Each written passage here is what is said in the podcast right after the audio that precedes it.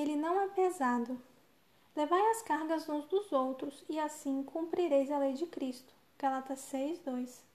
Se você visitar a Cidade dos Meninos, fundada pelo padre Flanagan, perto de Omaha, estado de Nebraska, verá uma interessante estátua logo na entrada. Essa estátua representa dois meninos que um dia foram encontrados pelo padre. Um menino com um sorriso radiante carrega nas costas outro menino mais novo que não pode andar. O padre perguntou ao mais velho se ele nunca se cansava de carregar seu companheiro.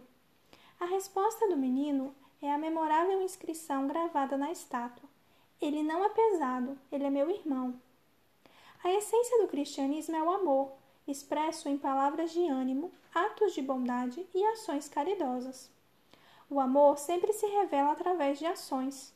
O apóstolo João escreveu: Nisto conhecemos o amor, que Cristo deu a sua vida por nós, e devemos dar nossa vida pelos irmãos. 1 João 3,16 Jesus revelou seu amor na cruz. Cada gota de sangue nos fala de um amor que vai até o limite. À luz desse amor, depomos nossa vida em amor, derramando-a em sacrifício por outros. Na cruz, também nós nos entregamos. Entregamos-nos não apenas a Jesus em sacrifício, mas à vasta comunidade cristã por meio do serviço. O mais forte argumento em favor do Evangelho é um cristão que sabe amar e é amável. A Ciência do Bom Viver, página 470. O amor não pode existir sem revelar-se em atos exteriores, assim como o fogo não pode ser mantido aceso sem combustível. Testemunhos para a Igreja, volume 1, página 695. O dever tem um irmão gêmeo, o amor. Testemunho para a Igreja, volume 4, página 62. O amor sem ação ou sem dever é mero sentimentalismo. O dever sem amor é enfadonho, é rígido legalismo.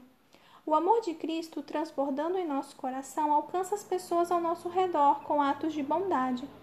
Nossa maior alegria provém de sermos bênçãos para os outros. Levar os seus fardos não é um jugo irritante, é uma oportunidade muito bem-vinda de servir. O serviço é um glorioso ministério quando andamos nas pegadas daquele que não veio para ser servido, mas para servir. Mateus 20, 28. Junto com o garoto de Cidade dos Meninos, digamos sobre nosso semelhante: Ele não é pesado, ele é meu irmão.